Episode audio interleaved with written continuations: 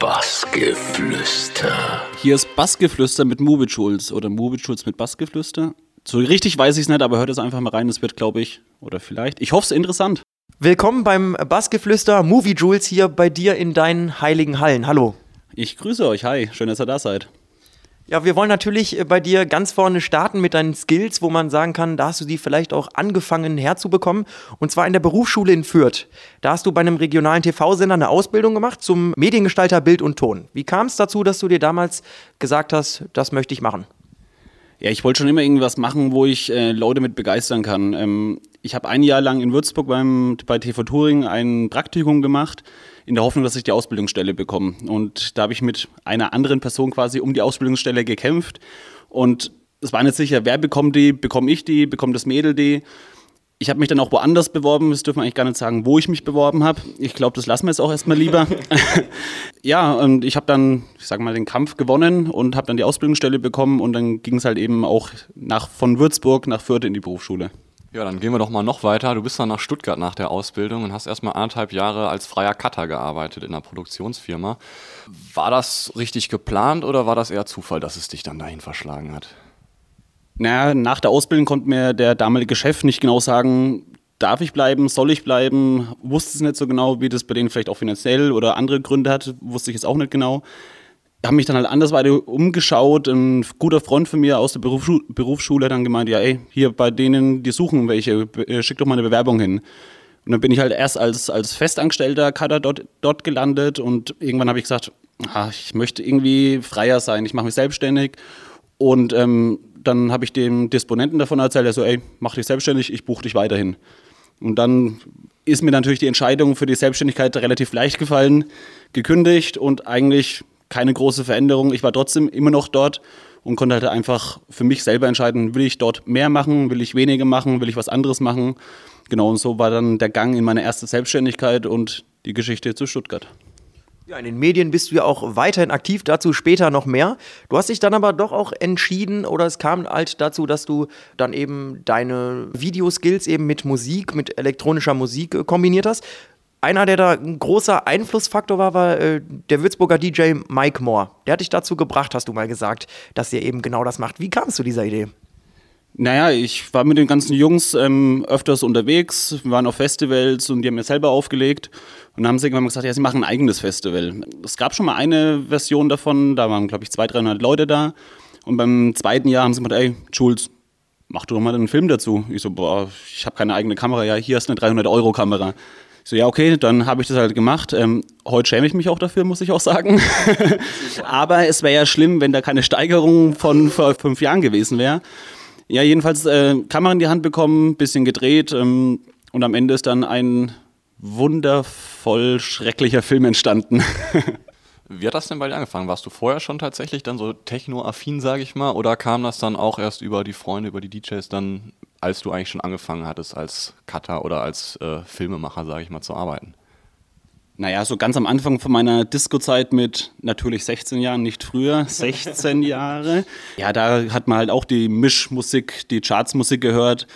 Ähm, natürlich dann durch einen Freundeskreis, hier zum Glück habe ich die kennengelernt, bin ich dann auf die elektronische Musik gestoßen. Eher am Anfang so Deep Tech House gehört und ähm, ja, mittlerweile wird es dann gern auch mal ein bisschen härter. Bisschen dreckiger. und dann äh, bist du irgendwann auch mal äh, mit dem guten Jörg, dem Pappenheimer, in Kontakt gekommen. Und wo habt ihr euch kennengelernt? Na, Jörg Pappenheimer ist auch ein Würzburger ähm, und Würzburg ist ja nicht so groß. Wir haben keine Ahnung 140.000 Einwohner, da kennt man ja eigentlich schon fast jeden und vor allem halt Leute, die auch in Anführungsstrichen in der Öffentlichkeit stehen. Und ähm, da habe ich halt Jörg ähm, schon vom Sehen gekannt. Klar, die große Facebook-Freundschaft war natürlich dann auch vorhanden irgendwann. 2014 war das dann, hat der Jörg gemeint, äh, er hat seine große Veranstaltung Abfahrt im Airport in Würzburg und äh, ob ich dann einen Film machen will. Und da haben wir uns das erste Mal so wirklich beruflich getroffen und ähm, haben dann relativ schnell bemerkt, ja, wir sind eigentlich so auf einer Wellenlänge. So habe ich dann im, im Endeffekt Jörg kennengelernt und ja, mittlerweile auch lieben gelernt. Ja, und ihr seid ja auch zusammen ein ähm, gutes Duo, viel unterwegs. Du machst auch ab und zu, kann man mal so sagen, ein schönes Video über den Jörg. Ähm, jetzt ist es so, wir sind sehr stolz, dass wir das heute exklusiv verkünden können. Du hast es uns gerade schon gesagt, es gibt jetzt was richtig Besonderes. Ihr treibt das Ganze jetzt nochmal richtig auf die Spitze, das Projekt, ne? Kann man so eigentlich sagen, ja. Ähm, ja, in der letzten Zeit ist es natürlich echt vermehrt viel mehr mit dem Jörg geworden. Ähm, er bringt ja nächstes Jahr im April, dürfte sein neues Album Stolen Memories rauskommen. Und ich habe die Ehre, endlich über ihn eine kleine Doku zu machen. Das gibt es dann quasi im Paket. Mit dem neuen Album kommt dann eine Blu-ray mit dazu, wo eine schöne Dokumentation über Pappenheimer ist, wo mir halt einfach zeigen, dass es ein richtig cooler Mensch ist. Ähm, nicht ein Mensch, der nur am Wochenende säuft, Techno spielt, ausflippt, Hotel, Autofahrt und weitergeht, sondern das Ganze auch unter der Woche macht. Nein, also doch, das auch, also saufen nicht, aber, ähm, aber seine Kids, seine wundervollen Kids, Pete und Ida, pflegt, in den Kindergarten bringt, wickelt, kocht, alles drum und dran für die Familie, für seine Frau macht. Ähm, und das will ich halt einfach zeigen, gepaart mit vielen Interviews, dass wir einfach mal aufzeigen, er ist auch unter der Woche ein ganz normaler Mensch und einfach coole Leute oder coole Interviewpartner mit einbeziehen, seine engsten Freunde. Auch vielleicht einen großen DJ, durch den der Jörg das Auflegen angefangen hat. Einfach eine coole Doku. Ihr könnt gespannt sein, ich frage jetzt nicht zu viel. Okay, dann lassen wir das mal so stehen, aber schon mal freuen wir uns auf jeden Fall drauf. Ja, definitiv. Äh, kommen wir mal wieder zu dir. Du hast schon für viele große Firmen auch gearbeitet. Sony, Warner Music oder auch DJs, alle Farben. Robin Schulz habe ich gelesen. Wie kommt da die Zusammenarbeit zustande und was sind dann deine Aufgaben tatsächlich? Ja, wie die Zusammenarbeit zustande kommt, das äh, muss man eigentlich die fragen, warum die mich angefragt haben. Also wie es mit Warner Music zustande gekommen ist, das kann ich eigentlich sagen. Das war damals, ähm, habe ich Lexa kennengelernt, war mit ihm, ähm, er war in Würzburg, ich habe ihn mal abgeholt, in den Club gebracht, dann haben wir uns gut verstanden, dann sind wir mal auf dem Gig nach Nürnberg gefahren. Dann habe ich seine Freunde kennengelernt. Und ähm, sein Kumpel David K., der hat einen Track rausgebracht bei Warner Music. Und der hat dann einfach gesagt, ja, Jules, du musst das filmen. Ich will nicht irgendjemand haben, sondern du sollst es machen. Und so ist die Zusammenarbeit mit Warner Music entstanden. Und daraufhin hat sich halt alles immer so nach und nach aufgebaut. Und dann sind ja halt auch andere Labels dazugekommen, andere coole Partys, Firmen, ja. Hättest du denn zu irgendeinem Zeitpunkt mal damit gerechnet, dass das Ganze so groß werden kann? Weil ich meine, vor zehn Jahren, da wäre das ja undenkbar gewesen, dass sich Video in, in dieser Kultur, in dieser Clubkultur eigentlich durchsetzen kann, ne? Ich bin Mensch, wenn ich was mache, dann will ich es richtig machen. Und ich sag mal, da hat die ganze Social Media, die ganzen Smartphones haben mir natürlich auch den Teil dazu beigetragen oder dazu geholfen, dass man bei Techno filmen kann. Also früher war das ja wirklich, wie du schon gesagt hast, undenkbar. Techno, Filme, Videos, ähm, vielleicht auch Fotos hatten nicht so wirklich miteinander harmoniert. Mittlerweile sind die Leute offener geworden und naja, ich achte schon immer drauf, äh, welche Personen im Video zu sehen sind und wie sie noch ausschauen, ob sie noch gut ausschauen oder nicht. Ich stelle mir das auch gerade vor, wenn da mal jemand nicht in so einem guten Zustand ist. Na, du hast ja gerade gesagt, du machst das schon richtig, was du auf jeden Fall richtig gemacht hast. Fünfjähriges Jubiläum hast du an Station Regenbogen der Uniklinik Würzburg äh, was gespendet, 2000 Euro damals. Wie kamst du zu dieser Idee, dann tatsächlich mal so einen Batzen auf den Tisch zu legen und ja, was Gutes zu tun? Es war kurz nach meinem Fünfjährigen, wieder mit Pappenheimer zusammen. Ähm, es sollte eigentlich eine Veranstaltung im Airport stattfinden, die dann wegen verlängerter Sommerpause oder welche Gründe auch immer nicht stattgefunden hat. Ähm, Jörg hatte dann einen Termin frei und hat gesagt, ey komm, lass uns doch irgendwie was zusammen machen. Der Jörg hat gemeint, ja klar, mach mal. Ich so, okay, und was? Also ja, das ist deine Aufgabe. Ich so, okay. Ähm, kurz überlegt, ähm, ich wollte schon immer was für, für einen Wohltätigkeitsverein machen und Leute unterstützen, die das nötig haben ich brauche jetzt nicht in eine Party zu schmeißen und da ein paar Euros zu verdienen, sondern ähm, ich wollte da echt was Gutes machen und habe halt auch echt Glück gehabt, dass ich so viele Sponsoren wie Red Bull, Fritz Kohler, Thomas Henry, ähm, Sternler, Markus Crying Catering, Juri, der die ganze Veranstaltungstechnik gemacht hat, haben mir echt großen Rückhalt bekommen, dass wir halt einfach eine schöne Veranstaltung machen können. Und ja, die Leute, die eingeladen wurden, man konnte keine Tickets kaufen, sondern eben nur bei Verlosung gewinnen, die sind gekommen und haben ordentlich gespendet. Ja, und so ist die Party entstanden und ich glaube, nächstes Jahr machen wir da weiter, vielleicht auch noch ein bisschen größer. Mal schauen. Ja, und noch eine Nummer größer, würde ich sagen, ist dann das Echelon. Das ist ja in, in Bayern weit, glaube ich, eins der größten Festivals. Da hast du dieses Jahr den Aftermovie auch gemacht. Wir haben dich ab und zu mal gesehen, wie du dort durchmarschiert bist. Also du sahst wirklich verdammt konzentriert aus. Jetzt mal äh, darauf zu sprechen zu kommen, wie sieht denn so eine Umsetzung, so eine Planung aus? Äh, mit wie viel Kameras, Kameramännern bist du da? Weil ich glaube jetzt nicht, dass du, dich kennt man ja am meisten mit dem Schnurrbart und so, dass du der Einzige bist, der das Ganze macht, oder?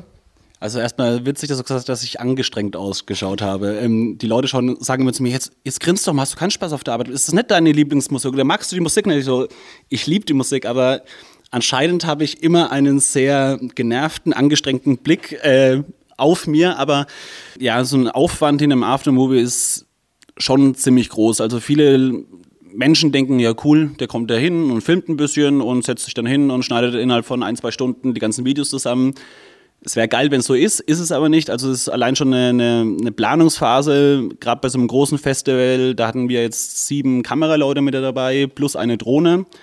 Ich war dann in München, habe mich mit den Jungs vom Echelon getroffen, haben alles besprochen, dann wieder zurückfahren, alles niedergeschrieben, was wir besprochen haben, eine Dispo geschrieben, was welcher Kameramann machen soll, wo der Fokus bei den jeweiligen Personen liegt, welche DJs wichtig sind, welche Aufnahmen wichtig sind, weil wenn man das nicht richtig plant, ähm, dann stehen da sieben Leute dort.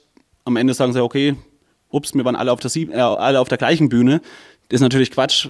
Gerade bei so einem Echelon, wo vier oder fünf Bühnen gibt, muss man das schon richtig planen. Und das nimmt eine enorme, enorme Zeit in Anspruch.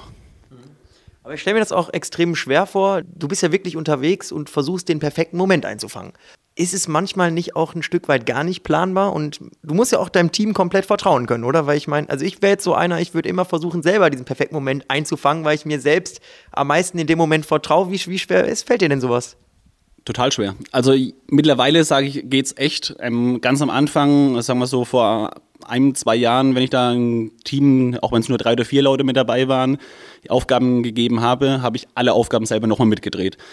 Mittlerweile habe ich echt ein mega, mega geiles Team hinter mir und da bin ich auch echt wahnsinnig stolz und glücklich und froh, dass es die Jungs gibt, weil ohne die könnte ich, glaube ich, nicht so eine Leistung abliefern. Ja, man kann jede Menge planen, aber ein Festival läuft immer anders ab. Gerade ein Tagesfestival, ein Open-Air-Festival, es scheint Sonne, regnet, ist bedeckt. Ähm, es ist immer schwierig, also man, man kann viel planen, man kann so die Wunschgedanken haben, aber im Endeffekt ist am Ende dann doch alles Freestyle, weil du weißt ja nicht, was passiert. Du weißt ja nicht, wann jetzt die Leute ausflippen. Du weißt nicht, ob die Sonne rauskommt. Du weißt nicht, ob es regnet. Findet das Feuerwerk statt? Findet das Feuerwerk statt, wenn es regnet? Wenn es nicht? Also es ist echt alles immer echt, immer Freestyle. Auch wenn man viel plant. Aber es tut auch gut, wenn man plant, weil es kann ja auch so stattfinden am Ende.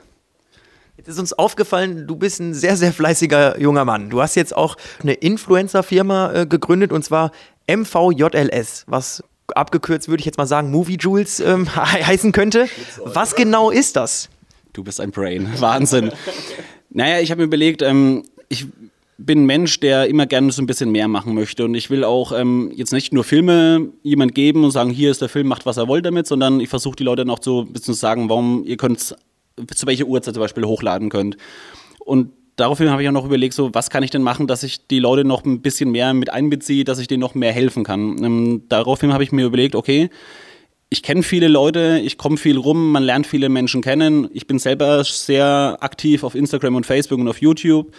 Ähm, habe ich mir überlegt, ja, ich kann doch eigentlich coole Leute an Bord nehmen, die auf Instagram stark sind und dann darüber hinaus den Firmen oder den Festivals, für die ich filme, auch noch anbieten, pass auf. Hier habe ich äh, zehn Influencer, die zusammengerechnet über 150, 200.000 ähm, Follower haben. Über die könnt ihr auch noch Werbung ein, einkaufen, sage ich jetzt mal. Und die können dein Festival im Endeffekt noch mal ein bisschen bekannter machen. Weil es gibt ja nichts Besseres, wenn jetzt ein cooler Typ oder ein cooles Mädel sagt, ey, ich gehe auf das Festival XY, komm doch auch vorbei. Und mittlerweile ist es ja, sind die Influencer ja schon die, die geheimen Stars. Und wenn man die Möglichkeit hat, dann auch noch die Person zu treffen, als Follower von der Person ist es geil und natürlich tut halt auch dem Festival verdammt gut, dass halt auch darüber auch Werbung gemacht wird. Wir machen weiter mit Fleißpunkten. 2011 hast du angefangen bei der Sportschau zu arbeiten als freier Cutter wieder mal. wäre jetzt erstmal für uns, glaube ich, so eine Art Traumjob, glaube ich. Ne? Fußball, herrlich. Wie kommt man dazu tatsächlich dann ja bei der Sportschau zu landen? War das eher auch ein Zufallsprodukt oder ist das auch dann für dich tatsächlich so eine Ehre, sage ich mal, bist du fußballerisch irgendwo verwurzelt? Also erstmal, ich habe 18 Jahre lang Fußball gespielt, ich habe in der Süddeutschen Auswahl gespielt, ähm, ich habe in der Bayernliga gespielt. Also ich liebe Fußball, bin da auch durch Zufall durch die Stuttgarter Connections rangekommen. Der ähm, Disponent hat dann gesagt, ey, hast du denn mal Lust, Fußball zu schneiden? Ich so, boah, geil, mega, sofort, ja, wo? Ja, und jetzt bin ich da auch öfters mal unterwegs äh, in den Stadien in Süddeutschland meistens, ab und zu auch mal in NRW oder auch im Osten, auch mal im Norden, aber meistens in, in Süddeutschland und sitze dann in einem coolen Übertragungswagen von Livecast. Das ist ein, muss man sich vorstellen, das ist ein LKW, der umgebaut ist mit vielen bunten Knöpfchen und Bildschirmen. Und da sitze ich dann mit dem Redakteur und Mats-Redakteur und einem Kommentator drin und schneide schöne Spielberichte für die Sportschau, die man dann halt natürlich immer eine halbe Stunde nachdem das Spiel rum ist, quasi sehen kann. Da strahlt er hier noch immer. Ja, es ist geil. Also ich, ich, ich liebe das ohne Ende, weil das Team dort ist auch mega geil. Ich liebe Fußball das dürfen wir gerne sagen, eigentlich ist es für mich keine Arbeit, weil es passt halt einfach alles. Das, das harmoniert und ich liebe den Sport, ich, ich liebe lieb das Team. Was kann man Besseres machen, wie mit coolen Menschen zusammenarbeiten und noch Geld dabei zu verdienen? Aber das war ja noch nicht alles. Du wärst ja nicht Movie Jules, äh, wenn das schon alles gewesen wäre. Du warst bei S. Oliver auch im Filmbereich und im Social Media Bereich unterwegs. Wie genau sah da deine Arbeit aus und wie kamst du wiederum dahin? Jetzt in meiner ersten Selbstständigkeit habe ich immer gesagt, äh, wenn ich mal die Chance habe, ähm, bei einer großen Firma noch zu arbeiten, möchte ich mir auch das mal in Anspruch nehmen, weil ich habe nie verstanden, wo ich selbstständig war, wieso dauert denn das so lange, wenn ich einer großen Firma eine Rechnung schreibe, bis ich mein Geld dafür bekomme. Also das ist ja immer echt, kann man echt lang warten. Äh, ich hatte dann das Angebot bekommen von S. Oliver, dorthin zu wechseln. Ähm, ich habe das Angebot angenommen und ähm, war dort krass vier Jahre lang ich habe da im Social Media Bereich gearbeitet, habe da viel für Facebook, für S. Oliver gemacht, habe ähm, Blogger Relations ähm, den Bereich mit aufgezogen und natürlich, nachdem ich ja die Ausbildung habe, auch im Filme einiges gemacht. Ja, war eine wahnsinnig coole Zeit, aber nach den vier Jahren habe ich mir auch gedacht, ich muss wieder zurück in die Selbstständigkeit. Ich will wieder viel mehr mit den Filmen machen und ähm, es ist mit Movie Tools, es ist einfach überhand genommen. Also ich, ich konnte da einfach nicht zwei 40-Stunden-Jobs machen und dann habe ich gesagt, war eine coole Zeit, aber ich bin weg, ich will mehr Techno. Gute Entscheidung. Ja, wir verknüpfen einfach mal S. Oliver mit Basketball. Und zwar in Würzburg gibt es ja die S. Oliver Baskets. Du bist selber auch ein großer Basketball-Fan, hast du mal gesagt. Äh, wie sehr blutet dir, sage ich mal, das Herz, dass du das jetzt aber auch nicht mehr ja, so oft fortführen kannst oder dir anschauen kannst wie vielleicht früher? Ja, hat alles seine Vor- und Nachteile. Also ich war früher, also bis vor drei Jahren war ich fast bei jedem Auswärtsspiel, bei jedem Heimspiel mit dabei. Nach jedem Spiel hatte ich keine Stimme mehr, weil ich da rumgeschrien habe. Ähm, auf der einen Seite ist es verdammt schade, weil das auch echt eine verdammt geile Zeit war. Aber auf der anderen Seite muss man halt auch mal schauen, ähm, ich muss ja auch irgendwie ein bisschen Geld verdienen, dass ich auch mit diesem ganzen Spaß leisten kann, weil das ist natürlich auch mit Kosten verbunden. Immer auf ein Auswärtsspiel zu fahren, ähm, so eine Dauerkarte zu haben, dann fährst du da 600 Kilometer mit dem Bus. Also ich muss sagen, mir blutet das Herz, aber mir blutet es auch wiederum nicht. Also es sind so ein Mischgefühle, sage ich jetzt einfach mal. Ja, und dann wollen wir natürlich auch noch hier das Kuriosen-Kabinett öffnen. Du warst 2012 äh, sogar zweiter Vorsitzender des Fanclubs Youngstars Würzburg. Bitte mal erklären, wie wird man sowas und was waren denn da deine Aufgaben? Crazy, echt. ja, ich bin beim Basketball seit 1998. Das war so mein erstes Spiel. Ähm, ich habe noch die Zeiten von Dirk Nowitzki mitbekommen. Ich habe den persönlich da kennengelernt, wo er noch in kleinen Würzburg in der S. Oliver Arena, beziehungsweise damals Kaldim-Halle gespielt hat. Wenn man da immer mit dabei ist und sich dann halt immer engagiert und macht, äh, dann geht man in den Fanclub rein und irgendwann sind halt die Neuwahlen und heißt, äh, Jules, du bist an der Reihe ja, war auch eine geile Zeit. Ich habe es, glaube ich, ein Jahr gemacht, ähm, aber durch die berufliche Seite ging es halt einfach auf dauerhaft, dauerhaft nicht mehr. Ja, meine Aufgaben, ähm, ja, du musst halt die ganze Organisation mitmachen, ähm, die Auswärtsfahrten mitplanen, ähm, musst ja die ganzen Mitglieder, das sind, glaube ich, über 200 Mitglieder mittlerweile in dem Fanclub, die muss man ja auch alle in Anführungsstrichen zufriedenstellen. Du musst denen ja auch was bieten können. Und wir haben da ähm, viel geplant: Auswärtsfahrten, Treffen, Weihnachtsfeiern, ähm, Jubiläen ja, ich war schon immer so ein Mensch, der viel gemacht hat. Das hätte ich jetzt gar nicht gedacht nach, nach diesem Interview. Aber wollen wir doch mal das Ganze abschließen, das Paket. Einfach mal zusammenfassen. Du hast eine Influencer-Firma, du filmst selber, du bist bei der äh, Sportschau, du warst äh, Vorsitzender bei einem ähm, Basketball-Fanclub. Man kann ja meinen, du hast eigentlich schon alles abgehakt von deiner Wunschliste, was man sich erträumen kann. Gibt es denn irgendwas, wo du sagst, so, das, das möchtest du gerne noch erreichen? Es gibt immer viele Ziele. Das Einzige, was ich sage, was ich vielleicht in meinem Leben in ganz großen Anführungsstrichen falsch gemacht habe, ich reise verdammt gern. Das ärgert mich so ein bisschen, dass ich nach einer Ausbildung oder irgendwann einfach mal gesagt habe, okay, ich bin jetzt weg. Ich bin jetzt einfach mal ein halbes Jahr, ein Jahr in Asien oder wo auch immer. Das geht natürlich jetzt nicht mehr, leider, leider, leider Gottes. Ähm, Versuche aber trotzdem immer noch Urlaub irgendwie machen zu können. Okay, der letzte größere Urlaub ist auch schon wieder zwei Jahre her. Aber irgendwann will ich mal wieder länger auf Reisen gehen und ja, aber ich habe ja noch mein Leben lang Zeit. Ja, schöne Schlussworte tatsächlich. Ähm, die letzte Frage ist immer sehr klassisch bei uns. Was können wir noch bei dir in nächster Zeit erwarten? Worauf können wir uns freuen? Auf wahnsinnig tolle Filme. ja, das, ist, das Jahr ist fast zu Ende, aber ich bin auch auf so vielen Events unterwegs und nächstes Jahr wird der Terminkalender auch langsam voll.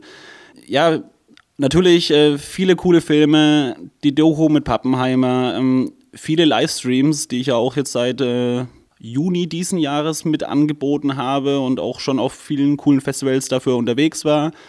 Ja, jede Menge Spaß. Äh, ein Jules, der oft genervt schaut, aber der nicht genervt ist, sondern einfach nur in einem Tunnel drin ist und da einfach schaut, was er als nächstes macht. Ist auch nicht bös gemeint, wenn ich irgendwelche Leute dann zu denen sage, ey, boah, ich habe gerade gar keine Zeit oder einfach nur weiterlaufen und sie gar nicht äh, irgendwie aufmerksam auf mich mache. Ähm, es wird eine coole Zeit, ich freue mich da wahnsinnig drauf und bleibt so, wie ihr seid einfach.